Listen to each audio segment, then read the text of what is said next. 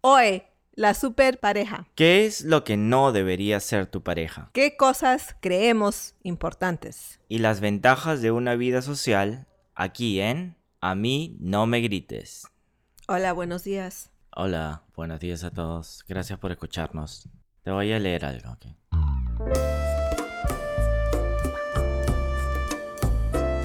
Mi amor es real. Espero que el tuyo sea verdad.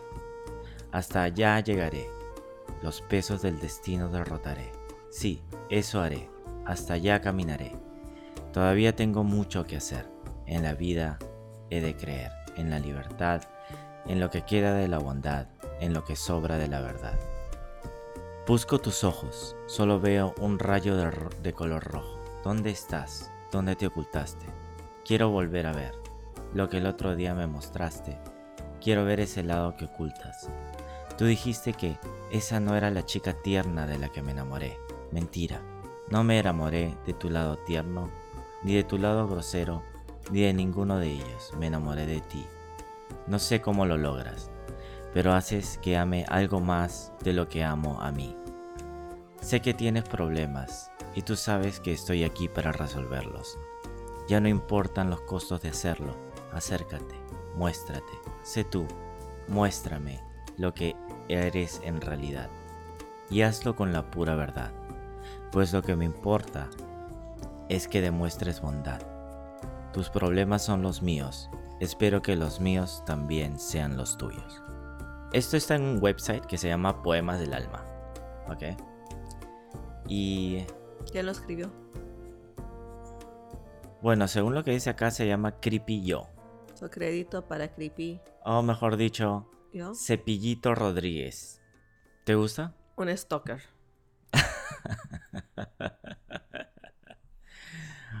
sí, para mí también suena un poquito como un stalker, como una especie de psicótico, ¿no? Una persona. Pero sí, yo creo que es el amor joven, ¿no? El amor apasionado, el amor intenso del principio, ¿no? Yo pienso que es cuando no conoces a una pareja, a una persona, mujer, a veces siento que escribes fantaseando como debiera de ser.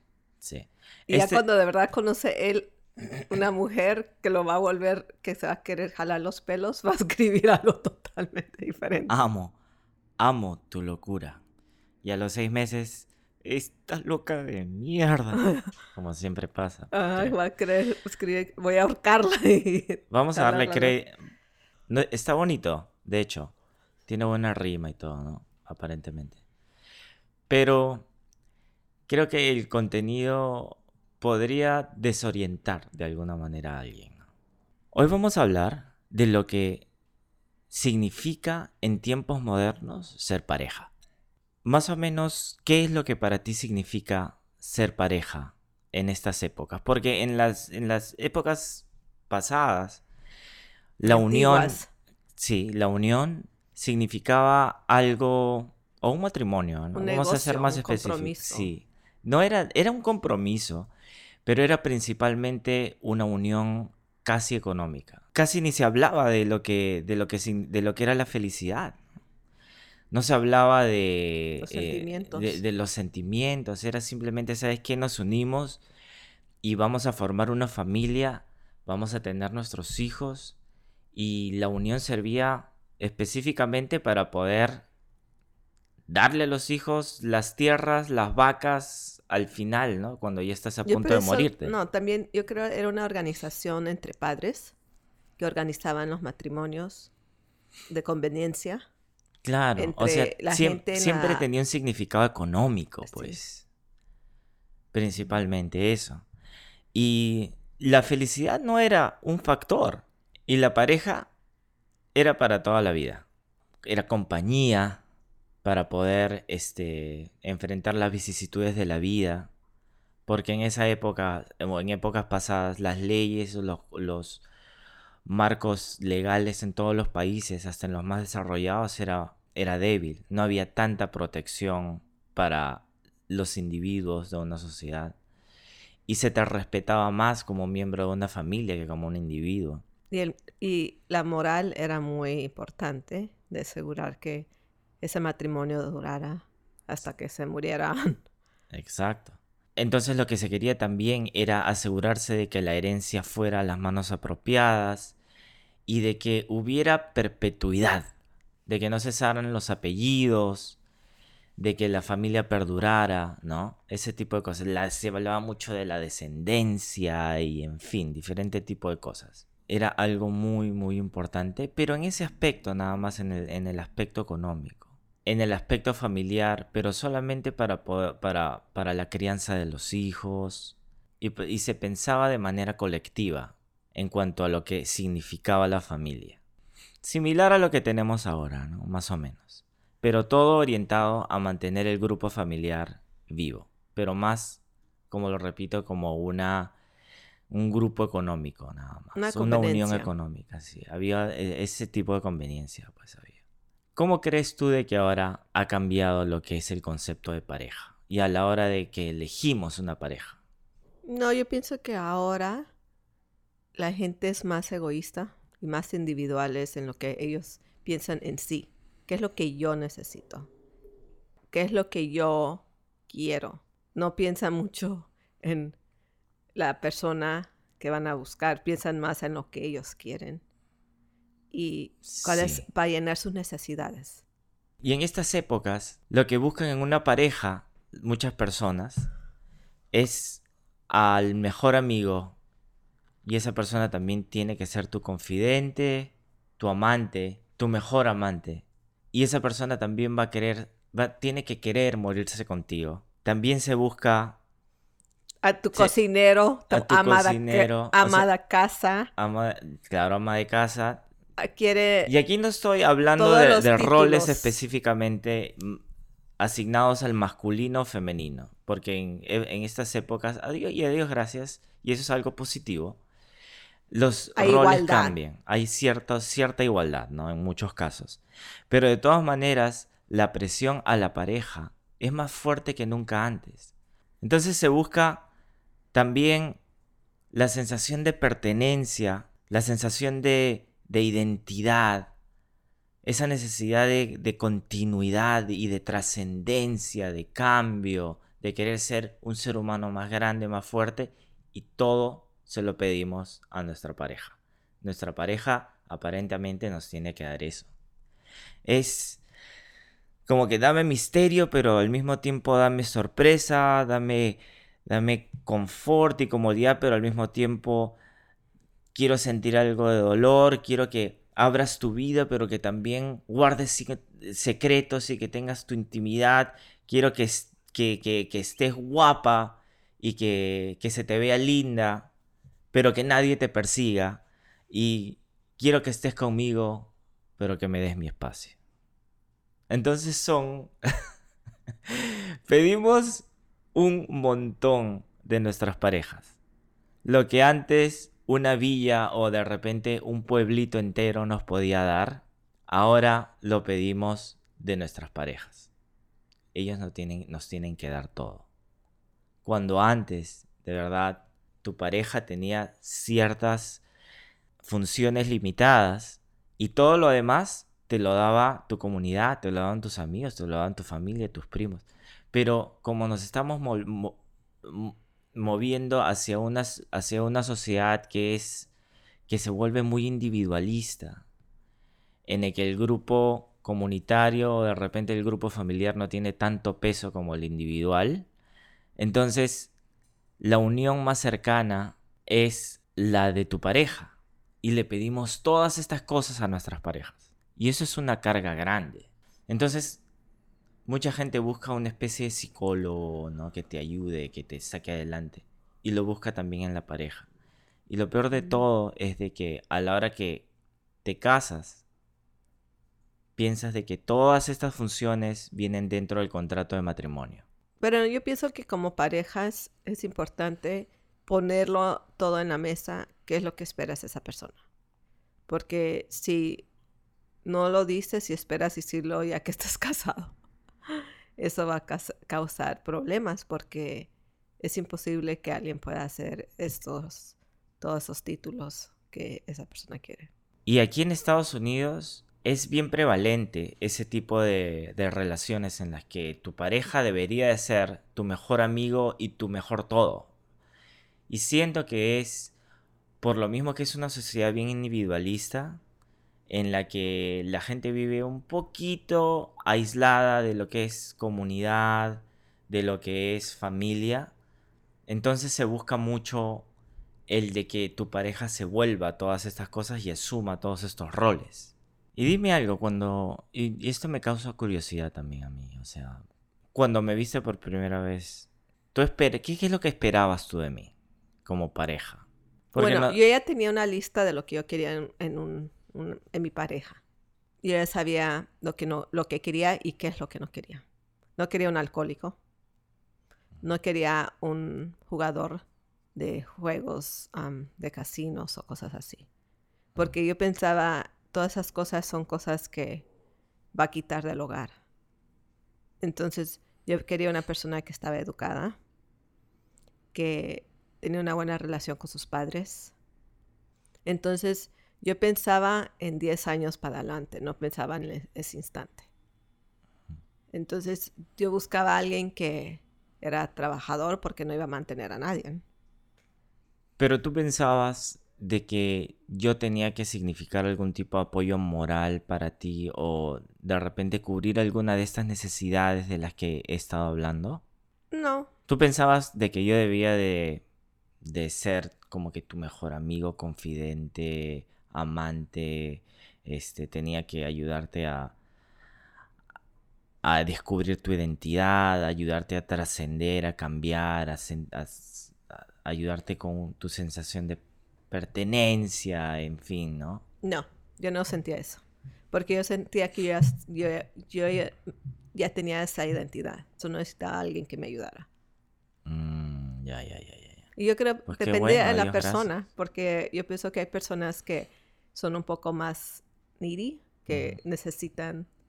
Sí, pues necesitan... Sí, pues... Son unas pero es cada persona individual. Yo, a mí, y hay gente que se manipulan con las películas de Hollywood que se sienten que tienen que encontrar el príncipe azul.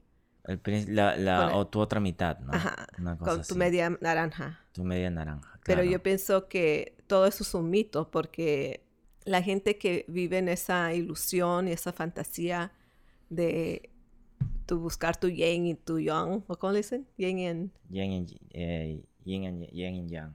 Ajá, entonces eso ya es una algo que ya ellos ya ahí para empezar yo creo ya están mal porque están buscando un estereotipo de persona que en su cabeza no existe y es donde empiezan los problemas. Que en su más bien que en su cabeza existe. Bueno, en su cabeza existe, pero en la vida real no existe. Claro. Y pensamos de que de que todos, que, todos estos detalles dentro de una sola persona y que nos dé todo esto es el amor o el significado del amor. Pero si es que tu pareja de pronto ya no es tu mejor amigo y de repente ya no sirve tan bien como confidente o de repente tiene un bajón sexual, ¿qué pasa? O sea, periódicamente, nada es eterno, nada es permanente, ¿no? todo tiene sus ciclos y todo sube y baja. Pero si algunas de estas cosas o varias de estas faltan, ¿qué pasa? ¿Está muriendo el amor? Por eso hay muchos entonces Que ya no, entonces que has elegido mal a tu pareja. no, yo pienso que por lo mismo es que ya no hay tantas parejas que duran porque piensan en ese instante que, oh, esa persona ya no es lo que yo quería. Pero empezar y lo más irónico trabajarlo y y lo más irónico es de que en estas épocas con la internet y con medios sociales y nuestros networks y redes de gente que las expandimos muchísimo más aún así es difícil encontrar una pareja es difícil porque las expectaciones ¿es how you say? Um, las e-, expectaciones son imposibles cuando tú buscas una persona idealizas lo que te dice Hollywood o las películas, pero no es la vida real. Claro, ahora, yo no estoy de ninguna manera criticando las necesidades internas de la gente, porque somos al final personas súper complejas, necesitamos muchas cosas. En muchos casos tenemos vacíos grandes. Queremos llenarlos. Queremos llenarlos de muchas maneras, ¿verdad? Todos tenemos cierto grado de dolor, pero ¿debería la pareja cubrir todas estas cosas? No, porque mira, con lo, una persona ya de por sí trae muchas cosas, trae muchos vacíos, mucho dolor. ¿Por qué vamos a poner en manos de alguien más los propios? Siento de que si buenamente tu pareja te puede ayudar o puede convertirse en tu mejor amigo, puede ser tu confidente, puede aguantar tus confesiones, pues bien, ¿no? Bienvenido, qué lindo. Pero eso es algo que debería de darse. Yo pienso ¿Debería? bueno, yo pienso que como ya teniendo una pareja que viene yo con tantos, viene con tantos traumas y tantos problemas, tienes dos opciones. Una, quedarte o dos, salir corriendo. Ya de ahí estás viendo que esto va a ser un poco difícil. Puedes ser un buen amigo y escuchar, o buena amiga y escuchar, pero no escuchar a una persona no significa que tienes que ser su pareja. Si salir volando o quedarte ahí, porque ya si quieres quedarte ya es tu problema, pero yo pienso que de ahí empezando ya ves que es un que ya viene una carga de necesidad. Claro. Y eso es muy importante que tú no vas a saber, tú no eres, tú no puedes encontrar una pareja y tratar de salvarlos. Sí, pues. De alguna, de alguna manera ya tienen que estar salvados antes de poder convertirse en pareja, antes de poder empezar a tener de repente estos dos niños. O buscarles un psicólogo. Dice, te quiero mucho como amigo, como amiga, pero ¿por qué no buscamos un psicólogo que te pueda ayudar? Porque yo pienso que sería bien que encuentres asistencia, porque la gente no sabe que hay gente que tienen problemas mentales o necesitan una ayuda más allá. Yo te digo algo, Chaparra. Eh, hay cosas de mí que tú no sabes y que nunca vas a saber. Tú eres una amiga muy cercana mía. Yo te quiero mucho pero hay cosas de las que yo no te hablaría. Por ejemplo, cuando yo tengo un buen amigo, ¿verdad? Y tengo como dos, tres amigos que yo los consideraría como mis mejores amigos. Y con ellos yo hablo de cosas muy profundas, ¿entiendes? No solamente son secretos, pero son cosas muy, muy, digamos, de hombres. Y yo sé de que en tu caso, de la misma manera, hay cosas que tú no me contarías. Y, sé de que hay otras personas que saben de varias cosas eh, que tú no me has contado. Y eso está bien. O sea, yo creo de que tu rol como esposa, tu rol como madre de mis hijos, tu rol como también proveedora de la casa y como compañera de vida, por lo menos hasta ahora, y Dios quiere así así, han sido buenas. Y creo que es todo lo que yo necesito no hay, no, mientras estás haciendo lo necesario, en, que es ser el padre y esposo y estás cumpliendo lo que necesidad, las necesidades de la casa, no, no siento la necesidad de ir a escarbar y saber todo, porque ya para mí eso ya es demasiado. Entonces, ¿tú cuál crees que sea o debería de ser los factores a considerar a la hora de que debas de tener una pareja, a la hora de que quieras mantener una relación con tu pareja? Yo pienso es conocerte a ti mismo primero y estar bien contigo. Estar en, estar en buenos términos contigo, ¿verdad? Sí, porque si, porque todo lo que tú estás haciendo a esa pareja son inseguridades de ti mismo. Y no solamente en la parte de lo que es la fidelidad, ¿no? sino también en muchas otras cosas, en la parte económica. Ah, cosas en, eh. seguridades personales que tú tienes, inestabilidad emocional que tú tienes, sin, sin querer queriendo lo terminas poniéndose a esa persona con la que tú buscas. Y no es como que uno no lo tenga, o sea, yo también, cuando en los años que hemos tenido juntos, que no ha sido una eterna, que no han sido, que no han sido como 50 años. Tenemos ya varios años juntos. Tú has visto también de que yo he pasado por evoluciones y por procesos, ¿no? ¿Verdad? En los que me he descubierto.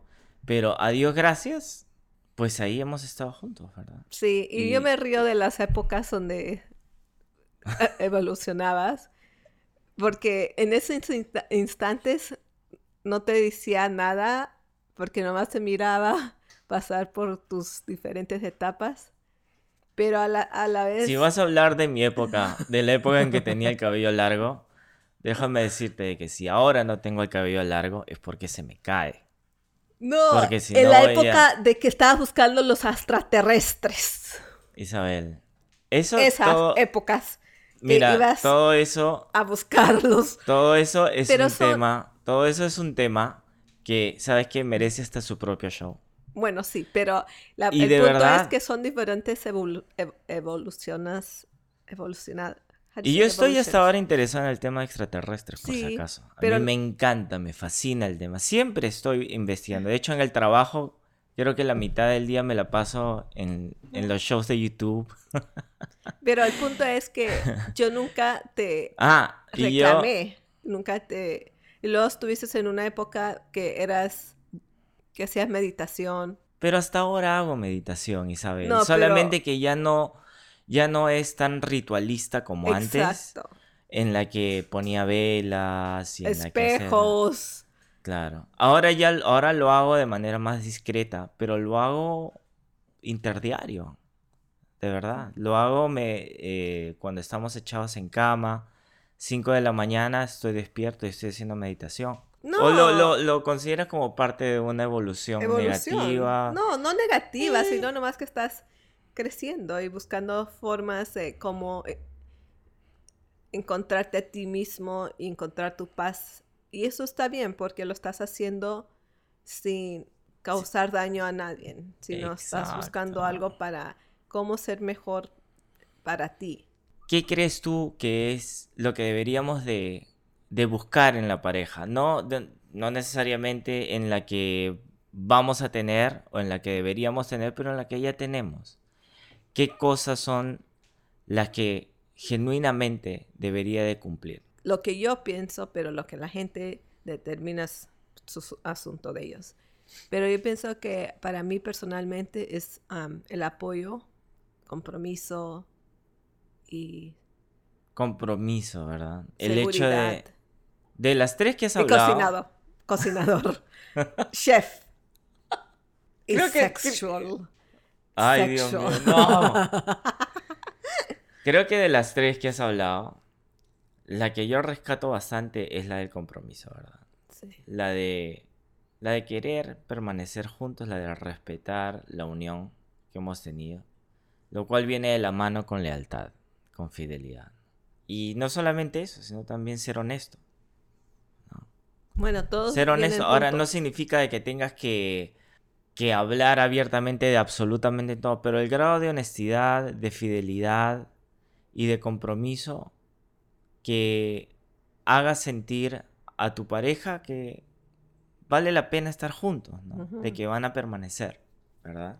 Que vale la pena. Que vale la pena ahora, si nosotros somos seres humanos y tenemos diferente tipo de necesidades y nos damos cuenta de que nuestras parejas probablemente no nos puedan dar tantas cosas, ¿cómo podemos cubrir tantas necesidades, necesidades humanas que tenemos? Porque somos seres comunitarios, los seres humanos. Necesitamos abrirnos a otras personas, necesitamos ese tipo de libertad. ¿Cómo podemos quitarle ese peso a nuestras parejas? Yo siento de que la mejor manera de hacerlo es teniendo una vida social activa. Casado o, viviendo junto con tu pareja, o de repente hasta siendo novios, ¿verdad? Tener una vida social activa en la que haya confianza de que no vas a sacar los pies del plato, creo que es importantísima. Yo sé para qué me preguntas si tú tienes las respuestas. Yo quería decir eso. yo pienso que hay dos opciones. No cortar tus amistades, porque yo pienso que el error que hacen muchas parejas es cuando tienen, conocen a una persona solamente quieren estar juntos y no ver no y cortan a todo mundo. Entonces es importante ah, seguir yendo a fiestas, seguir teniendo reuniones entre sus amigos y también seguir yendo a tu psicólogo, porque eso es importante para que no vuelvas loco a tu pareja o loca. Entonces es importante. La vida social en general. Sí. El hecho de que puedas tener tu pareja, puedes tener tu novio, a quien amas apasionadamente, o tu novia, a quien amas apasionadamente, la quieres, etcétera, salen al cine juntos. Pero de repente también, ¿sabes qué? Te vas con tus amigos a jugarte una pichanga, ¿no? O mejor dicho, a jugarte un partido de fútbol y después a tomarte unas cervezas y luego regresas a casa, sacas a tu pareja y la juntas con tus amigos y a veces, ¿sabes qué? Se queda, con tus, se, se queda en casa y tú sales con tus amigos. Y dejas que tu pareja tenga su vida social también. ¿Entiendes? Esas cosas son extraordinariamente positivas para tu vida de pareja. Sí. Yo pienso que es una cosa que yo sí te di aunque salieras y nuestro matrimonio siempre, nunca fui la persona que te tenía con la, el collar del perro, que tenerte cerca. Yo siempre tuve la seguridad que cuando salías ibas, no ibas a meter la pata. Mm. Pues tú eres una persona muy, muy, no voy a decir íntegra, pero porque lo eres, pero muy completa por dentro. tú tienes una estructura por dentro mucho más fuerte que la mía, creo yo. De verdad, yo no siento que tú me necesitas. Y eso para mí es, es una bendición. Porque me quitas un peso de encima muy grande. Lo único que yo quiero es que me quieras. Es todo. Y yo pienso que... No me necesites. Yo pienso que para mí es importante que mis hijos encuentren una pareja así.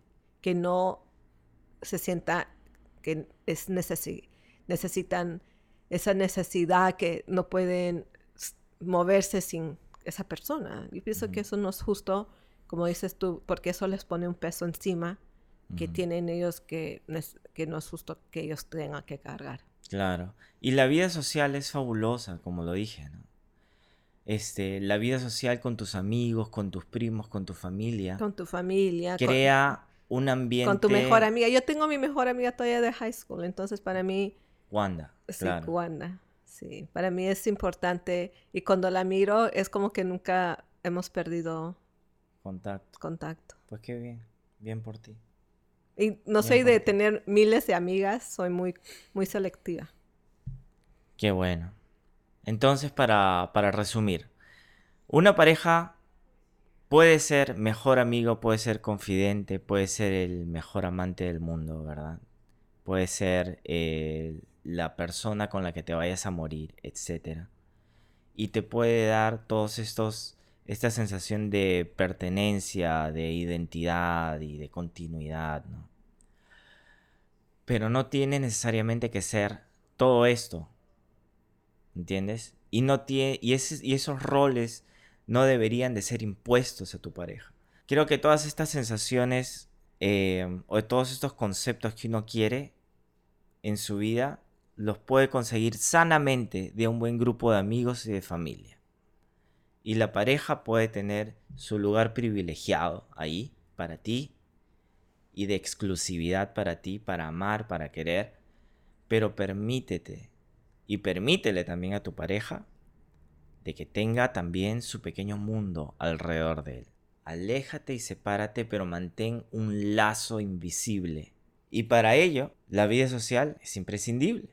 Es libertad con lealtad, las dos L's. Y ahora para terminar te voy a leer un poema que yo creo que está muy bonito. Ese sí me gusta. No me preguntes por qué te quiero. Si en serio quieres saber, yo solo sé que te quiero porque es hermoso querer. Aunque si pienso en lo hermoso que fue haberte conocido, y aún más en ese beso, tan breve como escondido, quizás pueda responderte dos cosas a un mismo tiempo. Te quiero por tu destreza para ensamblarme a tus sueños y por tu fresca osadía al haber robado un beso. Pero sigues preguntando y yo debo contestar. Te quiero porque te quiero. Importa una cosa más. Lindo, ¿verdad? Espero que hayan disfrutado de este podcast, el cual ustedes ya saben, lo pueden encontrar en Apple Podcast y en Google Podcast, en anchor.fm, Spotify. Spotify y en varias otras más. Y no se olviden de seguirnos por Facebook. Hasta la próxima semana. Cuídense todos. Chao. Chao.